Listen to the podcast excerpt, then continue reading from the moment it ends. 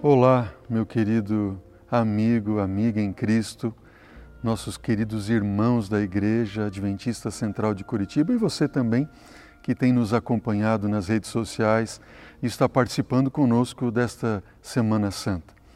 O tema da Semana Santa deste ano é Resgatados em Cristo. E nós queremos é, começar, junto com esta Semana Santa, um projeto maravilhoso onde você vai ter a oportunidade de se conectar com Cristo e em Cristo a cada dia. E nós vamos desenvolver um hábito de orar, de entrega a Deus, de motivos de gratidão mais variados que você possa imaginar, todos os temas muito, mas muito importantes para a sua vida pessoal, para a sua família, para os seus amigos, para aqueles que você quer ganhar também para Jesus. Enfim, nós precisamos para estarmos resgatados em Cristo, estarmos conectados primeiramente a Ele, não é verdade? E nele. Então, eu quero desafiar você a cada manhã você vai receber um vídeo, um vídeo bem curto, um pastor vai estar falando ao seu coração, sempre um versículo bíblico e vai estar levando você a orar por esse motivo especial e desafiando você a dedicar tempo e mais tempo em oração. Tá ok? Bom, hoje, como é o primeiro dia desse desafio do Conectados em Cristo, o motivo especial de oração é você orar pela sua vida espiritual. Orar por você. O que você precisa? Quais são as suas necessidades?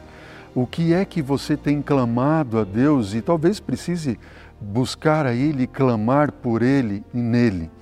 O verso bíblico de hoje é, está no livro dos Salmos, capítulo 40, ou Salmo 40, versículo 17, que diz: Eu sou pobre e necessitado, porém o Senhor cuida de mim. Tu és o meu amparo e o meu libertador. Não te detenhas, ó Deus meu. Que Deus maravilhoso, não é verdade? Basta você, basta nós nos reconhecermos como pobres, necessitados, e Deus, Ele tem cuidado de cada um de nós. Acredite, aceite esse amor, esse Deus maravilhoso. Ele é o teu amparo, Ele é o teu libertador, o teu salvador, o teu resgatador.